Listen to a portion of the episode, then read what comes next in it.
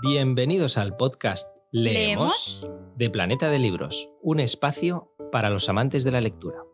Hola a todos de nuevo y bienvenidos a este podcast sobre lectura. Esta vez os presentamos unos episodios muy especiales que la verdad es que nos hacen muchísima ilusión y es que este mes de marzo hemos querido dedicarlo a el Día Internacional de la Mujer. Por ello hemos querido sumarnos desde, desde Planeta de Libros, desde el podcast Leemos, a la conversación que se ha generado y que se genera cada año en torno a este día, poniendo en valor el papel de todas las autoras que a través de sus palabras nos permiten día a día seguir avanzando hacia la igualdad. Son mujeres a quienes merece la pena leer y escuchar cada día. Escritoras, periodistas, ilustradoras, deportistas, todas ellas expertas en, sus temas, en, en, las materias, en sus áreas, y que hemos tenido el gran placer de escuchar en distintas charlas, cuatro charlas que hemos emitido en directo en nuestras redes de Planeta de Libros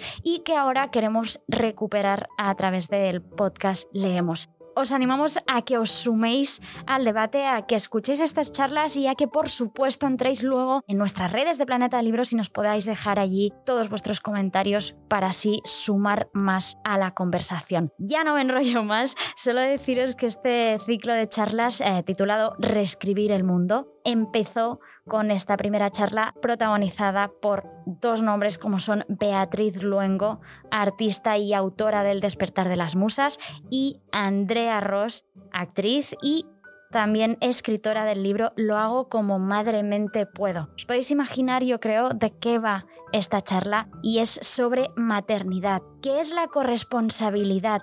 Nos dan miedo nuestras tetas, que decía Rigoberta Bandini. Lo vamos a escuchar, es una charla que está moderada por la periodista Elena Resano y con la que os dejamos ya a partir de ahora. Bueno, bienvenidos a todos. Un placer poder saludaros a través de esta ventana. Ya sabéis que en Planeta de Libros eh, hicimos el año pasado unos foros, unas charlas, unas mesas redondas con motivo del Día de la Mujer y este año hemos querido repetir y haciéndolo de la mejor forma que sabemos hacerlo, es dándole voz a las autoras.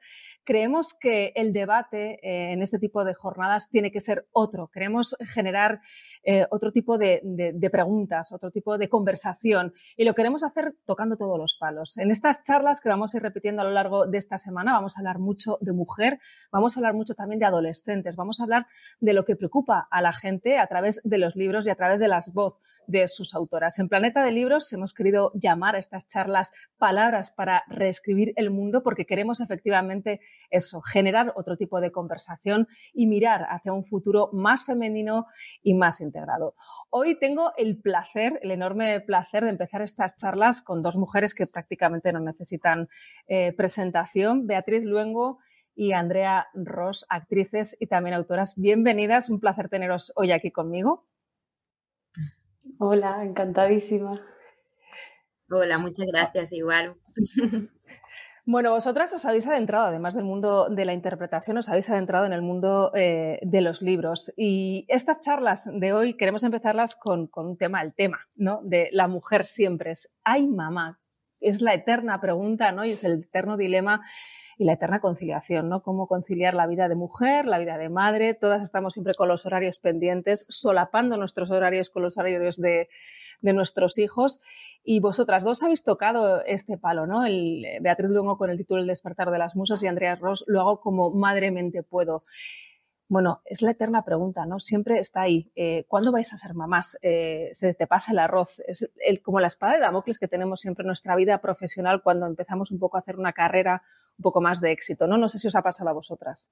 Yo como soy mamá, digo, te, te dejo contestar porque tú a lo mejor no eres mamá y es más esa pregunta. Yo es que como que he sido ya mamá. Sí, yo también, yo también, pero, pero como me dedico a acompañar mujeres, veo que, que es, una, es una problemática grande este, este, esta, bueno, esta toma de decisión, ¿no? ¿Cuándo? Y sobre todo más que el cuándo, el por qué. ¿Por qué quiero ser madre? ¿no? Que ahí yo creo que está el dilema, en que se nos, se nos espera madres, se nos espera cuidadoras, ¿no? Entonces parece que si no eres madre no cumples con, tu, con, tu, con el mandato de ser mujer, ¿no? Parece que ser madre debe como realizarte como mujer y es verdad que puede hacerlo, ¿no? Puede llenar una parte de tu vida muy grande, puede llevarte a un autoconocimiento muy, muy interesante, pero no resuena en todo el mundo, ¿no? Entonces, no es tanto cuándo, sino por qué, ¿no? A mí me gusta que nos podamos preguntar por qué, si quiero o no quiero y por qué, ¿no? ¿Tú crees también que no lo elegimos? Bueno, yo, yo en mi caso sí elegí ser mamá y elegí el momento, además me siento una privilegiada por poder haber tomado la decisión así, o sea, como elegí el momento en el que, en el que me tocaba y la vida pues me acompañó, entonces eh, lo que me pasa es que yo soy como muy organizada y claro, los hijos es estás todo el rato improvisando porque no te puedes organizar de ninguna manera. Yo, vamos, para contarte un ejemplo de hoy mismo, mi, mi niño de 5 no tiene guardería hoy porque es festivo aquí en Estados Unidos y estoy como loca viendo cómo me organizo con mi chico para, para cuidarlo porque pues cuento con las mañanas para trabajar. Entonces, bueno, nada, es todo el tiempo así, entonces a, mí me cuesta porque soy muy organizada y es imposible organizarse con hijos, pero la verdad es que una cosa que a mí me importa mucho de lo que es ser mujer y, y trabajar es que, por ejemplo, yo escuché toda la vida a mi madre decir todo lo que ella había parado por ser madre. O sea, y no lo dice pobrecita por mal, porque es una madre estupenda y no me lo echaba en cara a mí, pero sí la oí hablando con otras personas y diciendo, pues me hubiera encantado estudiar, pero fui madre con 21. Y entonces yo recuerdo como niña crecer con ese peso, o sea, de pensar, wow, mi madre paró su vida por, por ser madre, ¿no? Y yo, sin embargo, con mis hijos quiero que todo lo contrario. Eh, a mí mis hijos me sacan un instinto animal, tengo más ganas de luchar y de conseguir todas las metas que me pueda proponer porque realmente quiero decirles, vinisteis a motivarme y a empujarme a hacer todo lo que, lo que me, proponía. Y también, no sé, tengo como más conciencia social, por ejemplo, en el tema de la música, qué es lo que quiero decir, me preocupa muchísimo los mensajes y esto es como una ventana que siempre tuve, pero ahora con mis hijos es como que no me callo. O sea, me parece súper importante la labor que hace el arte en la sociedad y no estoy dispuesta a cualquier mensaje simplemente por una cuestión, no sé, eh, económica, de mercado, sino que tengo mucha conciencia social. ¿Verdaderamente elegimos eh, ser madres o es algo que casi viene impuesto? Bueno, es que es la pregunta del millón, porque decisiones libres se pueden tomar o no, ¿no? O son más conscientes que libres, yo qué sé, no lo sé. Yo referente a esto que comentaba Beatriz de la conciliación, es verdad que yo me siento privilegiada también porque yo elegí ser madre en un momento en el que a mí me apetecía eh, y, he tenido la suerte, y creo que Beatriz está en el mismo momento, ¿no? Como de tener una pareja eh, corresponsable, ¿no? Que esa es otra de las grandes heridas de las madres, que bueno, hay mucha carencia, ¿no? Están muy, muy solas y, bueno, la corresponsabilidad es como un tema muy pendiente en la crianza. Bueno, la corresponsabilidad, es que esto es un tema que da para mucho, porque es que al final eh, yo creo que también a la hora de decidir eh, eres madre, eh, si lo haces muy pronto, también tienes que dar explicaciones de que lo haces muy pronto. E, e, ese también fue, por ejemplo, mi caso. Yo fui muy madre, madre muy joven y la gente no entendía que yo decidiese ser madre en un momento en el que mi carrera empezaba a despegar, ¿no? Y, eso también tienes que dar explicaciones. Parece como que hay unos tempos que tienes que, primero la carrera, ¿no? También socialmente entre, nosotras, entre las mujeres, ¿eh? me estoy refiriendo. No sé si lo veis vosotras también así. Yo fui madre a los 23 y cuando yo decía que estaba embarazada me daban el pésame. O sea, era como, uy, como, pero, pero ¿estás bien? O sea, en plan, ha sido un error, ¿no?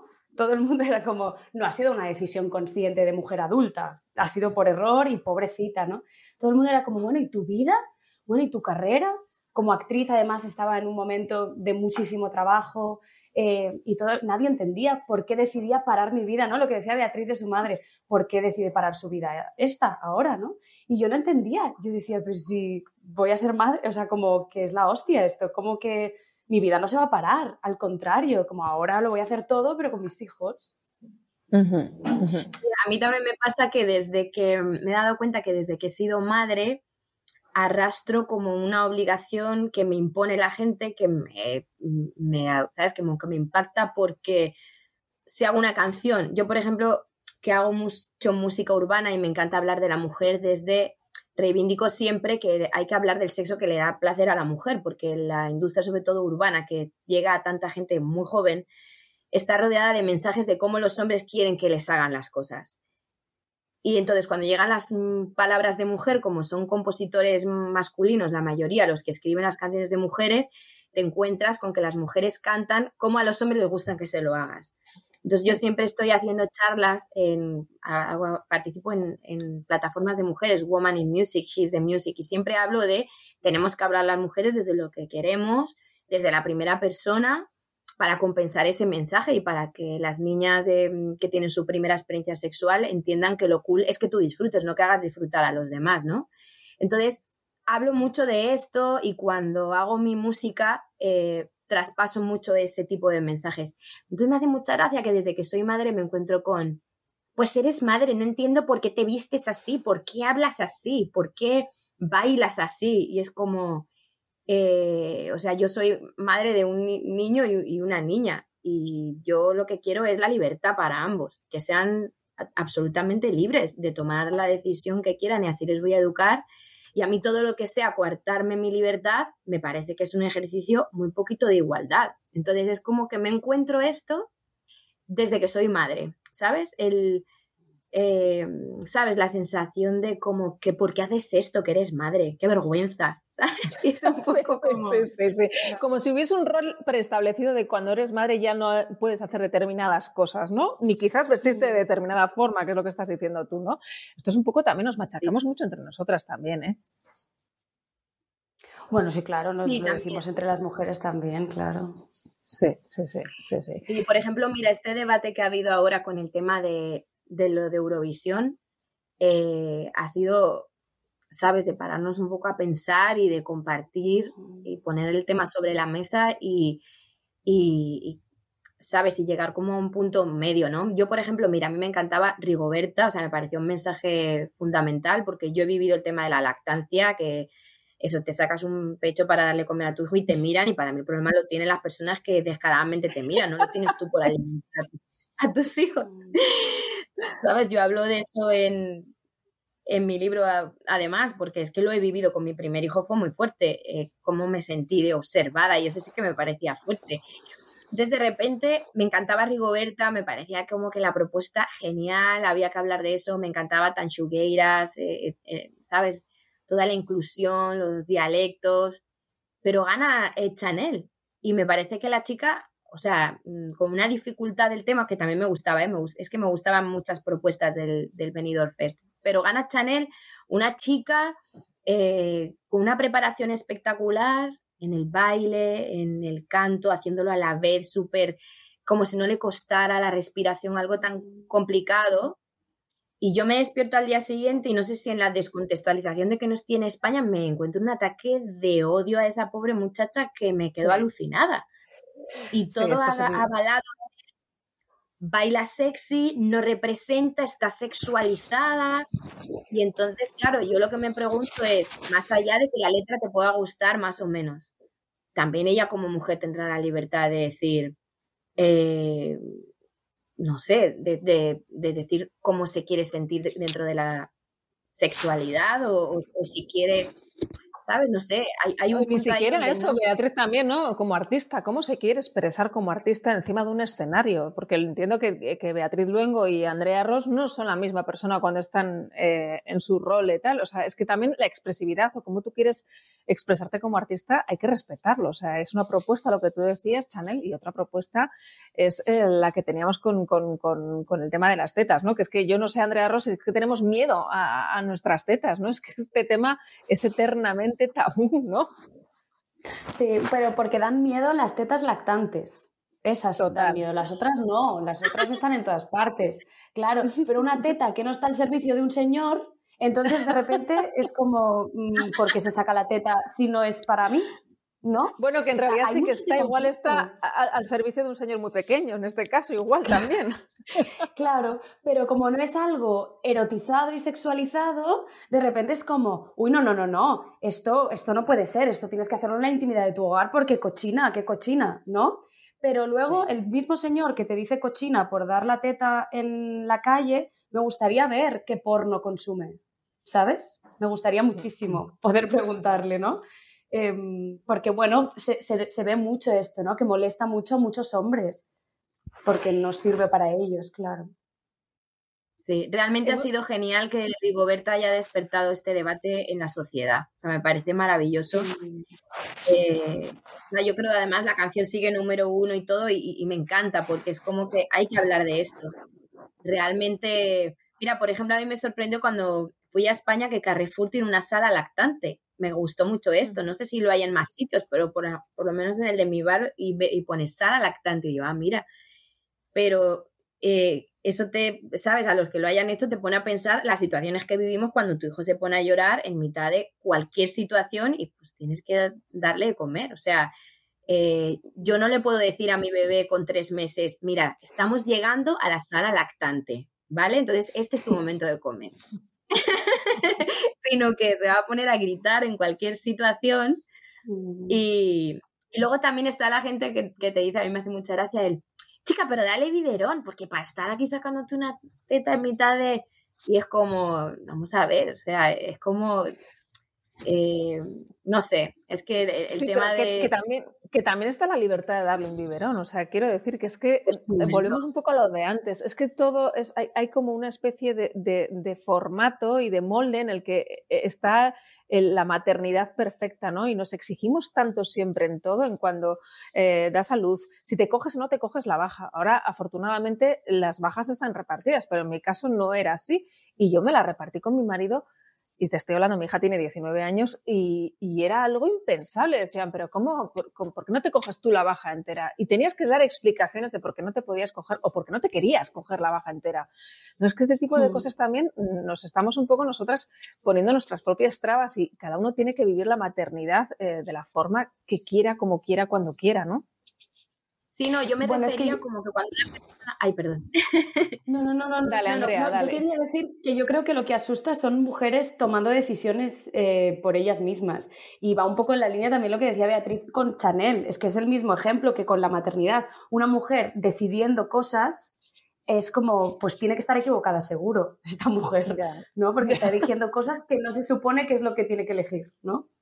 Ya. Claro, o sea, yo lo que me venía a referir exactamente a eso es no porque dar el biberón sea mejor o peor, al revés, cada mujer tiene que decidir. Es como cómo se atreve alguien a quererte decir como que, madre mía, es que te estás sacando un pecho, o sea, dale un biberón porque esto es vergonzoso, ¿sabes? Y es como, ¿sabes? No, no, no lo es para mí, ¿sabes? Esta es mi decisión y es algo tan personal como que creo que, ¿sabes? Que se habla como al líbito ni cualquiera te, da, te hace cualquier comentario y es algo como muy sagrado que cada uno tiene que decidir. Eh, has hablado, Beatriz, has apuntado a la corresponsabilidad. El tema, ¿no? Este es, este es todo lo que, sobre lo que pivota todo esto y sobre lo que pivota también nuestra libertad a la hora de, ejercer la maternidad. Eh, ¿Creéis que hemos avanzado en algo? Bueno, a ver, esto es una pregunta compleja, porque a mi, a mi parecer, con los permisos intransferibles hemos dado un paso atrás porque las madres vuelven siguen estando encarceladas en esas 16 semanas sin poder terminar con la lactancia materna de seis meses em, y, sin poder tener libertad de, organización en su familia. Yo creo que no estamos dando pasos adelante, pero, porque no se está poniendo el ojo en el sitio adecuado. Yo creo que hace falta educar a, a los niños y a los hombres en los cuidados, porque mientras los cuidados sigan siendo cosas femeninas, vamos a llegar a la vida adulta y los hombres van a seguir sin saber cómo hacer. Es verdad, vale, sí, cada vez hay hombres más trabajados en nuestros entornos, ¿no? Pero también a veces somos muy endogámicos. A mí me pasa que yo, mis amigas, pues tienen parejas súper corresponsables y en cuanto me pongo a acompañar mujeres con otras realidades, me doy cuenta que la gran, gran, gran mayoría siguen siendo hombres que trabajan, pues porque el sistema tampoco les permite, ¿eh? no es que sea culpa individual de, los adultos como, ¿no? como ellos mismos, sino como que el sistema no facilita, ¿no? Trabajamos es que a la hora de contratar, Claro, a la hora de contratar esto está más que comprobado. A la hora de contratar es mucho más fácil contratar entre un hombre joven y una mujer joven. Eh, un empresario dice, bueno, me quedo con el hombre joven porque la mujer joven me va a coger la baja de maternidad. Con esto, en teoría, con las bajas ya compartidas, deberíamos entender que esto ya se ha, eh, o por lo menos equilibrado, pero aún así sigue pasando, es que es así. Claro, mira, a mí me pasa también mucho que cuando voy a sesiones de composición para otros artistas, que no soy yo, o sea, como no mis sesiones que yo las, mm, digamos, las controlo a quien llamo y tal, sino que me llaman para ser parte de un proceso de composición con gente que no conozco. Y, de repente me ha pasado ahora con mi niña, pues que me la tenía que llevar, ¿no? Muchas veces, no tenía que, ahora tengo ayuda, está mi suegra, pero no la tenía, entonces me la llevaba aparte súper buena, entonces me la podía llevar porque solamente se despertaba para comer y la volvía a dormir y yo hacía mi trabajo normal. Y yo he sentido muchas veces la mirada como de, madre mía, esta, qué poco profesional, o sea, venir con un bebé. Y sin embargo, mi chico llega con mi niño de cinco, cuando, ¿sabes? Eh, con él en brazos a una sesión porque tiene día libre y tal, y todo el mundo es el papá del año. O sea, qué buen papá. Comparte experiencias de música con su hijo. Entonces, claro, le abren la puerta y mira, toca el piano, ay, qué lindo, ay, se trae a su hijo, pues qué majo. Y yo, sin embargo, siento la mirada como de, Dios mío, esta, madre mía. Entonces, eso también es un tema que es difícil de manejar. O, por ejemplo, tienes una reunión, ¿sabes?, con un nuevo equipo, con una compañía o lo que sea. Eh, mi chico a veces que le gusta como hacer reuniones en casa porque le encanta cocinar y tal. Entonces, de repente, para reuniones de él, le sirve traer a la gente a casa, pero para mí no, porque cuando esas personas me ven en mi ambiente de casa con mi caos, que estoy hablando contigo y uno me está tirando el pelo, la otra me está diciendo no sé qué, no sé cuánto, la sensación que le genera es, esta mujer no va a poder, o sea, no va a poder emprender de trabajo. Entonces, em, con mis chicos igual le tiran el pelo igual y de la misma manera, pero queda diferente. Es como, ay, qué gracioso. Como, entonces, también hay un tema ahí de percepción todo el tiempo en el que tú tienes la obligación y la pareja eh, lo hace porque quiere. Y eso no tienen culpa, en este caso mi chico, que no es por nada, pero es maravilloso y, nos repartimos el, todo el tiempo. O sea, todos los días estamos repartiéndonos cómo manejamos los tiempos. Sino es un poco una, una sociedad que está con uno, o sea, eso está establecido desde mucho tiempo atrás. Me preocupa un poco lo que estás diciendo, eh, Beatriz, porque claro, es que tú vives en otro país, en teoría con otra cultura, en teoría con otra tolerancia, y veo que, estamos en, el mismo nivel eh, en, este tema, ¿no? Bueno, eh, vivo en un país donde te casas y pierdes tu apellido. Bueno, sí. Eso es una cosa que yo aquí no lo puedo entender. O sea, yo no puedo entender que no tengas... Yo he tenido que pelear por no perder mi apellido porque es mi apellido, es de mi padre, no me imagino eh, llamarme de otra manera de repente en un momento en mi vida donde mi DNI no diga mi apellido de toda la vida. Y sin embargo aquí me miran de loca y no sabes la cantidad de problemas que tengo a nivel papeleo interno porque todo el tiempo es, pero pero ¿y por qué tú tienes apellido diferente? Y yo todo el tiempo pienso, Dios mío, en realidad esto es un tema... Porque mira, si esto fuera, hay que, tiene que tener un apellido familiar para que se entienda como que son parte de un mismo núcleo, porque no hay una decisión interna de si se elige el apellido del hombre o de la mujer. Eso sería una igualdad con un concepto dentro de núcleo eh, Romero, núcleo Ordóñez, pero lo que no se entiende es como que, o sea, es tal cual. O sea, llega un momento que, y sin ninguna decisión, o sea, tú tienes que luchar jurídicamente por mantener tu apellido, porque lo mm, que está establecido es que tú pierdes tu apellido y te conviertes en el apellido de tu marido. O sea que esto es una sociedad que después de 10 años que estoy viviendo aquí, veo que en algunas cosas es verdad que están adelantados y en otras están un poquito como que, wow, mm, no sé, me sorprende, esto me sorprende muchísimo. Eh, eh, dos cosas que, dos temas que os quiero introducir. El de la culpa, que lo llevamos muy bien en esa mochila que cargamos, y otra de los referentes. Empezamos por la culpa porque igual la culpa solucionaría los referentes. Y me refiero, ya vale de culparnos, ¿no? ¿Os pasa que estéis constantemente esculpándoos de, ay, es que le he dedicado mucho tiempo igual a componer, a dedicar a un papel, a, una, a acompañar a mujeres, hoy no se lo he dedicado a ellos. Y llegas a casa con esa sensación y con esa mm. ansiedad de no he estado con ellos. Hay, eh, ha tenido, yo por ejemplo, me he perdido todas las funciones de Navidad, porque por horario en el colegio era por la mañana, que era impensable. No, las, no les he visto ninguna función de Navidad y tenía la sensación de ser muy culpable por no estar ahí. Y estaba mi marido y no pasaba nada, estaba el padre de ellos y mi marido, pero tú cargas con esa culpa y cuando ya mis hijos ya son más mayores, les he preguntado, oye, echabais de menos que mamá no estuviese en la función de Navidad, ni se acuerdan si estaba o no estaba. Entonces era más un problema mío que, que, de, que de, falta de, de, estar, ¿no? No sé si eso también lo vivís vosotras, lo sentís vosotras. Sí, a mí me pasó sin ir más lejos escribiendo el libro, ¿no? Que era como, tenía que reducir mucho, ¿no? Antes trabajaba más en casa y era más, más fluido todo y de repente durante unos meses tengo que bloquear eh, unas, unas horas al día a leer, a estudiar y a ordenar, ¿no?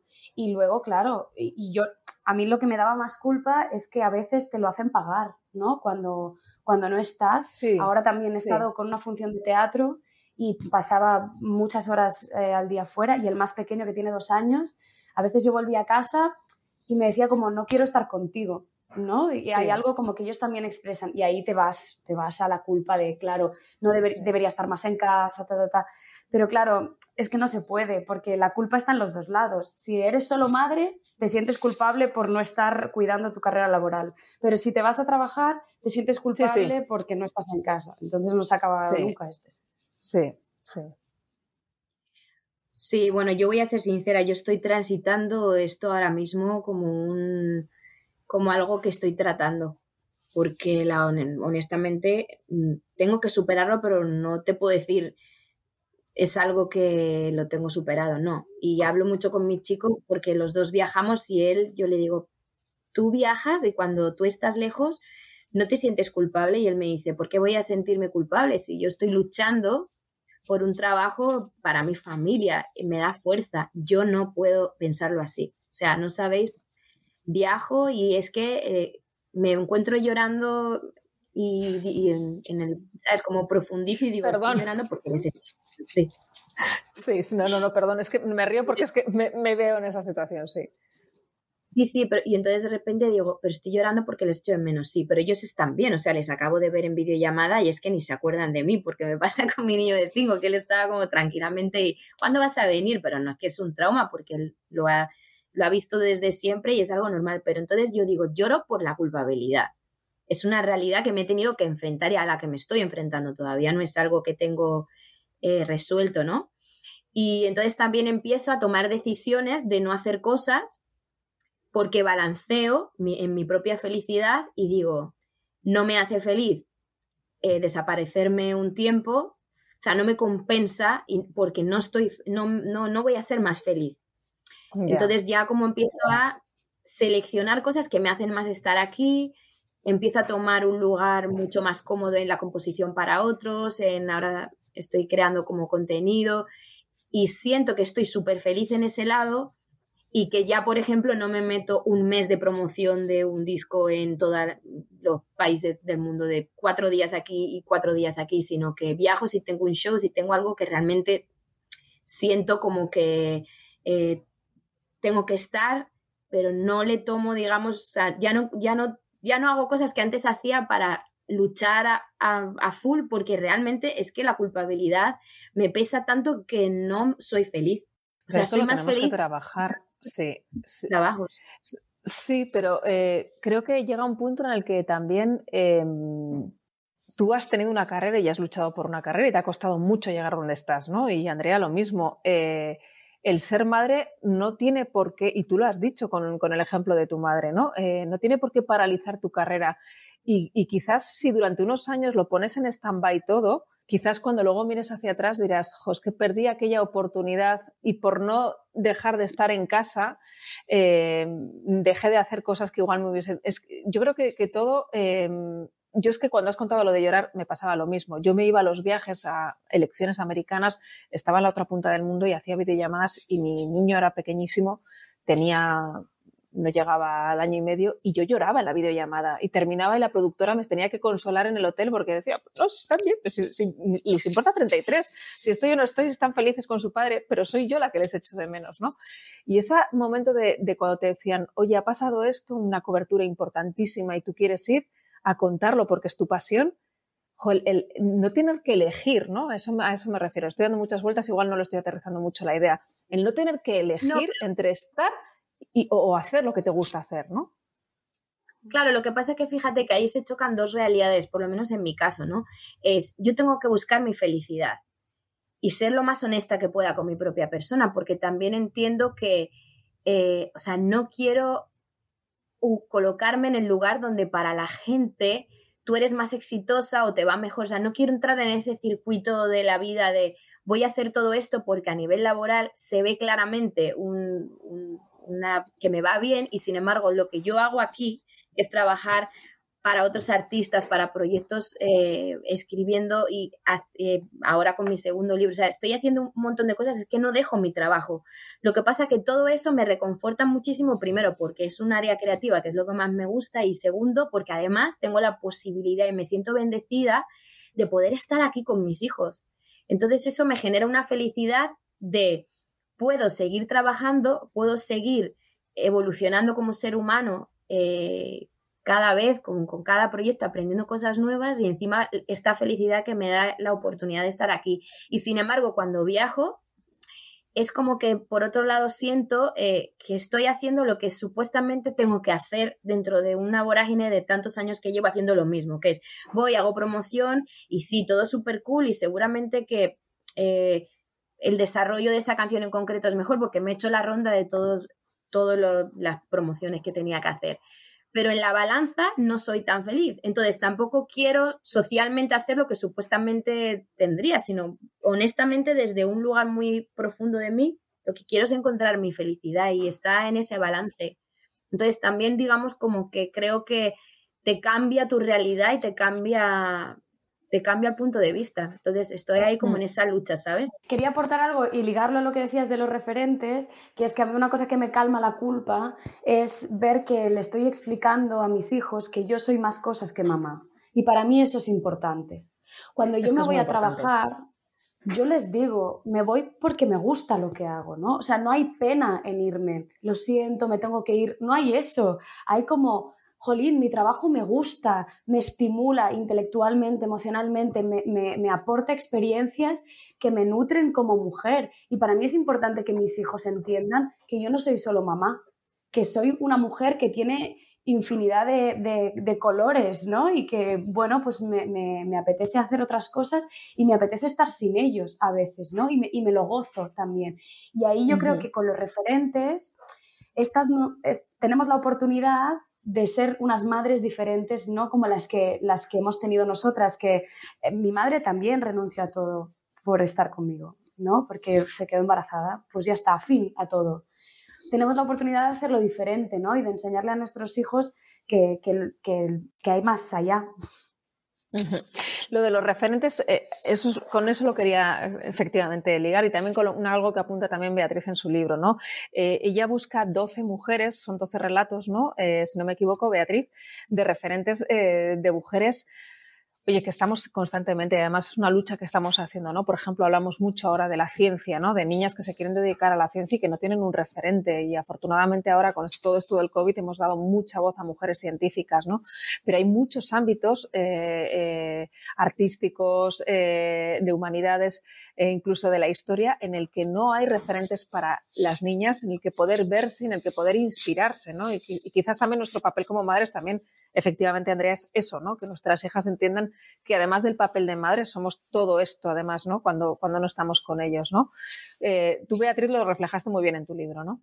Pues muchas gracias. La verdad es que yo siempre digo que mi libro es lo mejor que me pasó porque todo lo que pude descubrir, eh, también todo lo que sufrí, porque me indigné constantemente con todo lo que leía, ¿sabes? No lo podía creer. Eh, el libro empieza por una sensación de que para escribir el futuro hay que mirar al pasado y reescribirlo, ¿no?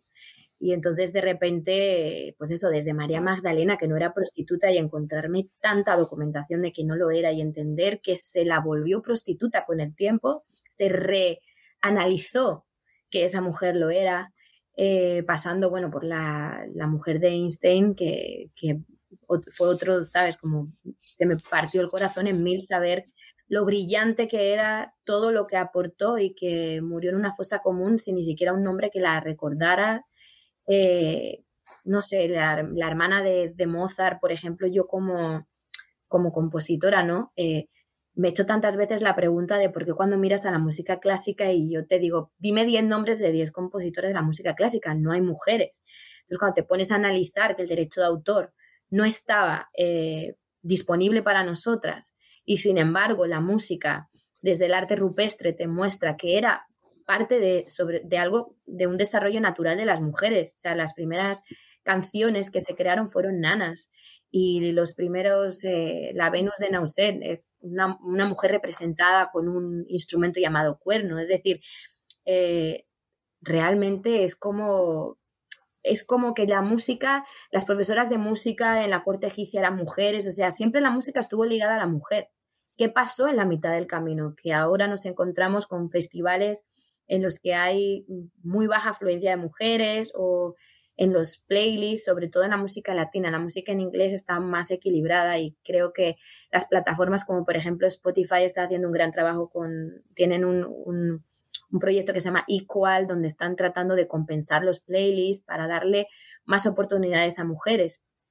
Eh, pero se tiene que seguir haciendo porque hace cinco años yo hice un estudio en, en el libro de los pasé por los festivales más importantes de la música del año 2019 y me encontré que, o sea, era como unas, un 15% de mujeres en el cartel y un 10% de mujeres parte de una banda. El resto era hombres. Hice también la estadística de mujeres que han ganado un Oscar a banda sonora, eh, las 100 mejores canciones de la revista Rolling Stone. o sea, la credibilidad también en la música está mucho más relacionada con el universo masculino. Entonces, es como que te pones a ver y, y tirando de esas mujeres me encontré con una realidad y pude comprender muchas cosas y plasmarlas en el libro. Eh, y entonces sentí que me, pareció muy bonito tomar esa, e, ese, espacio para a la vez que reivindicaba una realidad, reivindicar a esas mujeres del pasado y darme cuenta que si sacaba a la luz sus historias se iban a entender muchas cosas de hoy en día. Andrea, no solo en la música, lo decía antes, ¿no? es que es en todos los ámbitos. Sí, bueno, es que las mujeres pues no han podido contar la historia, es que la historia es de quien la cuenta. Entonces, si la cuentan los hombres, pues pasa esto, ¿no? Que dónde están, pues escondidas. Y si te fijas, están ahí, claro, han estado siempre. Pero esto es como, a mí de pequeña, en el, bueno, en el instituto, me flipaba en clase de historia cuando me hablaban de las guerras y solo me hablaban como de los hombres yendo a la guerra, ¿no? Y yo pensaba, pero y todas las mujeres que se quedaron sostuviendo, ¿no? Ellas estaban sosteniendo el, sosteniendo el mundo, ¿no? Entonces, como, ¿por qué, nadie, ¿por no me cuentan eso en clase de historia? Porque solo me cuentan el, ¿no? Porque solo me cuentan la parte de los hombres, ¿no? No me cuentan todo lo que las mujeres han estado haciendo en silencio. Y eso lo llevamos aún eh, encima, por eso nos cuesta tanto también reivindicar nuestro espacio, porque vamos por el mundo pidiendo perdón y permiso, ¿no? Entonces, bueno, no nos podemos deshacer del linaje. Pero bueno, poco a poco, Jolín, también el otro día en Los Goya ganó una mujer compositora, la mejor banda sonora de, en Los Goya también. No sé si lo viste, ¿no? Que es como que, no sé si era la primera, pero bueno, como que algo se va moviendo, ¿no? Pero aún cuesta mucho porque a nosotras mismas nos cuesta ocupar el espacio. a, mí me, pasa que cuando decimos es la primera mujer que ha llegado, que lo contamos mucho en las noticias porque es noticia, digo, ojo, que, que, todavía que retrasados vamos, no es la primera mujer en ocupar, no sé, puestos de mando o a llegar a presidir una institución. Y cuando me toca decirlo, digo, madre mía, todavía lo que, el camino que queda por recorrer, ¿no? Todo el camino que todavía queda, que todavía estamos, que esto sea noticia, es que todavía sigue siendo noticia que lleguen mujeres a determinados puestos que siempre estaban ocupados por hombres o históricamente por hombres. A pesar que vais a decir algo. Eh, yo ya un poco nos quedan Andrea, Andrea, dale, dale. No, nada, quería decir que es verdad que el otro día vi un, un, estudio que las niñas, la mitad de las niñas quieren ser de mayores un personaje público que es un hombre. ¿no? O sea, como que los niños, cuando les preguntas, ¿qué quieres ser de mayor? Pues Cristiano Ronaldo, no sé qué, cuántos tienen referentes masculinos. Y las niñas, la mitad de las niñas decían que su máximo referente era un hombre, ¿no? Como que como muestra de que aún hay, un movimiento de Inspiring Girls, que seguramente lo conocéis también, eh, que es maravilloso, que hace un, ejercicio de meterse en una clase con niños y además lo hacen en colegios británicos, en colegios eh, italianos, en españoles también, ¿no? Que les piden a los niños y a las niñas que dibujen eh, profesiones. Entonces siempre dibujan un bombero es un hombre, un policía es un hombre, un médico es un hombre y, y cuando terminan de pintarlo, entran en el aula una mujer bombero, una mujer policía, una mujer médico. Y los niños se sorprenden y dices, es que o sea, desde muy pequeñitos tenemos metido el rol de, determinadas profesiones tienen que estar ocupadas por hombres, ¿no? Y entonces te das cuenta de todo lo que hay que inspirar a todas esas niñas, ¿no? Con referentes y, con modelos de mujeres que, oye, que son bandera en lo suyo, ¿no? Como sois vosotras. Nos quedan unos minutitos antes. Ah, perdón. No, no, dale, dale, vea, dale. Perdón, perdón, ¿eh? disculpa. no, también te quería decir que, una triste realidad es que mm, hay mucho desconocimiento sobre cuál es nuestra lucha, eh, todo lo que abarca eh, la reivindicación ¿no? del tema de la mujer. Yo, por ejemplo, el tema de la mutilación genital, eh, del que hablo a través de una modelo la primera modelo portada de la revista Vogue, que lo que decidió fue pues, explicar el tema de la mutilación o sea, en los próximos 10 años 30 millones de niñas van a ser mutiladas y se habla muy poco de eso. Eh, yo tuve que como que contrastar mucha información porque no lo creía, o sea, veía las cifras delante mía y decía, no, no puede ser, porque digo, ¿cómo puede ser que no se esté hablando de esto? O sea, es el feminismo, o sea, es el, tema de lucha por la igualdad eh, más terrible, o sea, de, de, de todos los cosas que tenemos que conseguir, liberar a esas niñas de esa mutilación eh, y destruirlas la vida porque las eh, quedan destruidas. O sea, luego después, eh, cómo son los partos, o sea, todo lo que conlleva una mutilación genital, de verdad que es un, es un tema terrible. Entonces, es como que también creo, tengo la sensación de que Em, como tenemos que reivindicar tantas cosas, a veces nos quedamos en una reivindicación, eh, digamos, un poquito menor, pero que, pero que es más cómoda de la que hablar. Eh, no sé cómo explicarlo, pero veo muchas reivindicaciones que son mucho más llevaderas a que se viralicen con respecto a la igualdad de la mujer y sin embargo hay como un tabú, no sé si por lo fuerte que es o no lo sé, pero eh, la mutilación genital de verdad que siento que es un tema que se habla muy poco. Y además es que por un momento pensé, yo como española dije, bueno, será porque en España no tenemos tantos casos y de repente me di cuenta que hay un número bastante importante de, casos claro, de mm. personas procedentes de otros países, pero bueno, son niñas que, están entre nosotros y que merecen un, ¿sabes? una respuesta ante eso. Entonces también creo que tiene que ver con, con que creo que hablamos, ¿sabes? Acerca del Día de la Mujer, hablamos de igualdad y, no le contamos al mundo la triste realidad que todavía tenemos en muchos otros campos, ¿no? Aparte de los que se suelen hablar. Sí, desde luego que sí. Em, ya un poco por, por, finalizar y por cerrar un poco, em, ¿vamos a la carrera? O sea, esto de yo no renuncio a nada, pero quiero seguir em, tal, vamos un poco a la carrera. ¿Sentís que, que todo esto em, nos estamos haciendo trampas a nosotras mismas? Y al final también siempre nos lo quitamos del tiempo de nosotras, ¿eh? O sea, porque estamos hablando de trabajo, estamos hablando de pasión, pero ¿y tú? O sea, tú, cuando te miras a ti y dices, bueno, este ratito es para mí, ¿no? Para, para leer, para, eh, no sé, hacer meditación, lo que cada uno pasear, ¿no? Tú, o sea, nuestro tiempo nuestro, esto mm, no lo, no lo cuidamos demasiado. No, pues que la mayoría de las mujeres no lo tienen, ¿no? Aquí me atrevo a decir que las tres somos muy privilegiadas en este, Totalmente, ¿no? Como tenemos trabajos que nos producen placer, que nos permiten compaginarlo con la vida, pero la realidad es que la mayoría de mujeres están con la espalda rota, muchas con más de un trabajo, tirando adelante casas, haciéndose cargo de personas mayores en su familia, ¿no? Como cargando a su espalda los cuidados y claro, a mí me cuesta, ¿no? Porque yo hablo mucho del autocuidado, pero digo, vete y dile a esa señora que lea. Es que, es que te va a escupir en la cara, ¿no? Porque, ¿no? Como que de repente el autocuidado se vuelve como un privilegio y me parece horrible, ¿no? Que, realmente haya tantísima gente que no tiene un momento para estar en silencio, ¿no? Como cinco minutos de silencio, de poder atender lo que les pasa. Y luego un poco lo que también decía antes de que tenemos el linaje que tenemos y cuesta mucho sacarse la mochila, es que nosotras entendemos que tiempo para nosotras es hacer cosas de casa.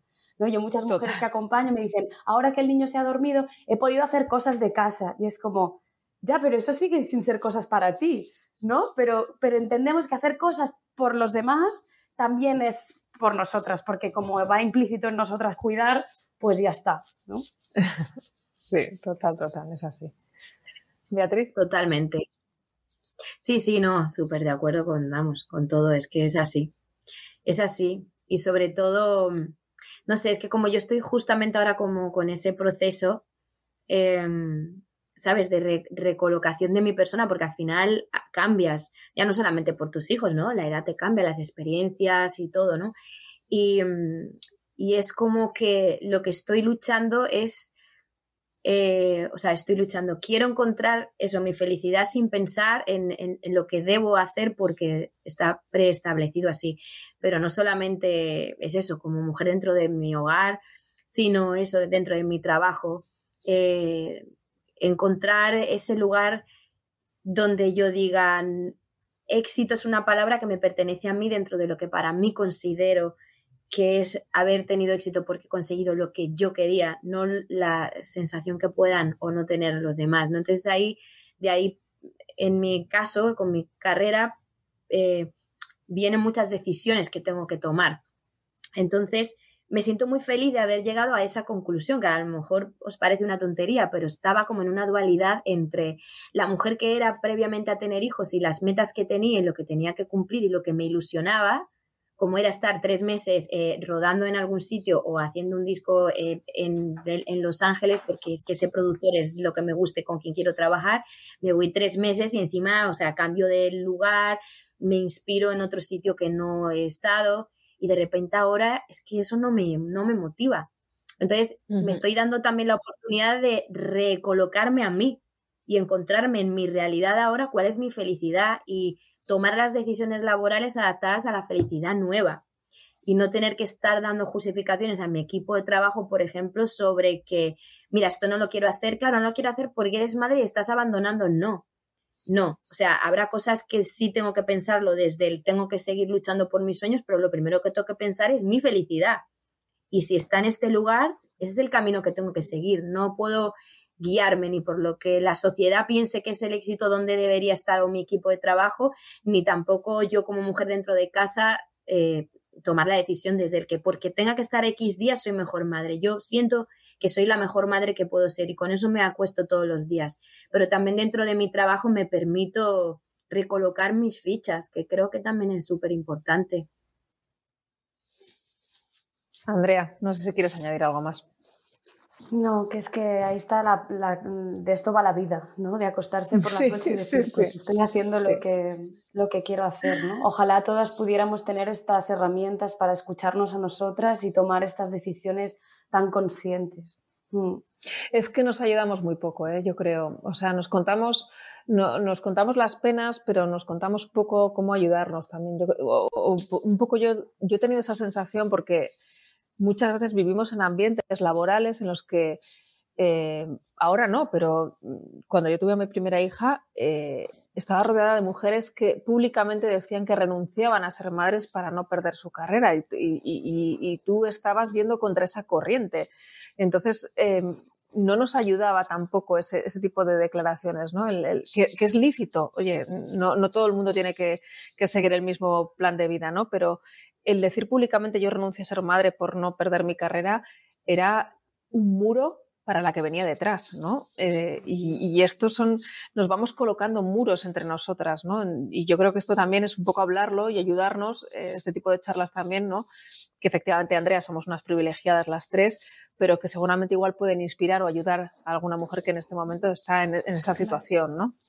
Sí, de hecho, fijaros una cosa, el otro día hablando con un amigo, tengo un amigo divertidísimo andaluz que decía el otro día, mi madre es andaluza de la, del puchero y dice, mi madre ha sido madre de cinco hijos porque lo que más le ha gustado en la vida es tener hijos y, no ha trabajado fuera de casa, sino que todo su trabajo ha sido dentro del hogar y cuidando a, a nosotros cinco. Dice, y es la mujer más feliz del mundo porque él decía que para él era una referencia, ¿no? Y entonces me decía él que había surgido una conversación con una persona en la cual decía que una mujer que no trabaja fuera de casa no es libre porque entonces no puede tomar una decisión en el caso de que se quisiera separar, tiene una dependencia, no sé qué. Entonces él me decía a mí, me puso a pensar, ¿no? Decía, y todas las mujeres que decidieron que eso era lo que querían hacer, Entonces, al final, yo que estoy en esa mm, búsqueda de recolocación de fichas, lo que me doy cuenta es que al final lo más importante por encima de los conceptos, o sea, primero que no tenemos que representar, o sea, la igualdad del feminismo es una palabra tan grande que cada uno lo puede llevar a su manera dentro de su lucha. Lo importante es que estemos todos alineados en que hay que conseguir una igualdad, porque igual si no eres mujer, tienes una madre, tienes una hija y esto tiene que ser algo de todos. Pero creo que, eh, y más ahora que se está hablando tanto de la salud mental, tenemos que centrarnos en dónde está la felicidad de cada uno. Y a partir de ahí, concederle a las personas la libertad, es una palabra mm, manida, pero una palabra importante y grande, de actuar en consecuencia a su propia felicidad. Y las personas desde fuera intentar ser menos eh, juzgadoras. Porque el problema es ese, como si para mí el feminismo es esto, por ejemplo, no es un ejemplo porque estamos hablando de feminismo. Todo lo que no entre ahí, te voy a juzgar, y entonces esto eh, no, no ayuda, ¿sabes? Al final, mm, lo importante es, la, yo con mi acción estoy intentando algo, sí, a lo mejor para ti no es feminismo, pero si yo lo estoy de buen corazón intentando proponer una igualdad dentro de mi gesto, ya es válido. O sea, el enemigo está en el que realmente no cree en la igualdad y en el que realmente no hace absolutamente nada. Pero el que está haciendo algo, aunque sea de una manera diferente a lo como tú lo harías, debería ser un aplauso, porque por lo menos se genera un debate y eso ya es importante, un debate con educación donde todos nos intercambiemos. Pero el punto de encontrar tu felicidad y a partir de ahí que se te respete me parece la base fundamental, no sé si del feminismo, pero sí, no sé, en general de, lo que deberíamos eh, trabajar, ¿no? La empatía, que yo todo el tiempo hablo muchísimo de la empatía porque se ha vuelto mi palabra favorita. Es yo soy empática. Y eso es lo que deberíamos ser todos, empáticos pues yo creo que con este cierre es el mejor. Andrea, no sé si quieres añadir algo más, pero yo brindo por esto y celebro la empatía. Y sobre todo celebro el haber podido charlar con vosotras y el haber podido inaugurar este, este foro de, charlas de Planeta de Libros con vosotras dos, porque ha sido un placer. ¿eh? Sois dos mujeres de bandera. Eh, recomiendo los dos libros que habéis eh, publicado vosotras, que me lo voy a leer en la chuleta porque si no lo voy a decir mal. lo hago como madremente puedo, de Andrea Ross y El despertar de las musas de Beatriz Luengo, dos libros muy recomendables para estas fechas, para esta jornada del Día de las Mujeres. Gracias a las dos por participar y al resto ya sabéis que podéis eh, seguir en este foro y seguir con la conversación a través de nuestras redes. El hashtag es palabras para reescribir el mundo y vamos a seguir con más mesas redondas y con más mujeres, con más autoras en los próximos días. Así que no os lo perdáis. Gracias por estar ahí.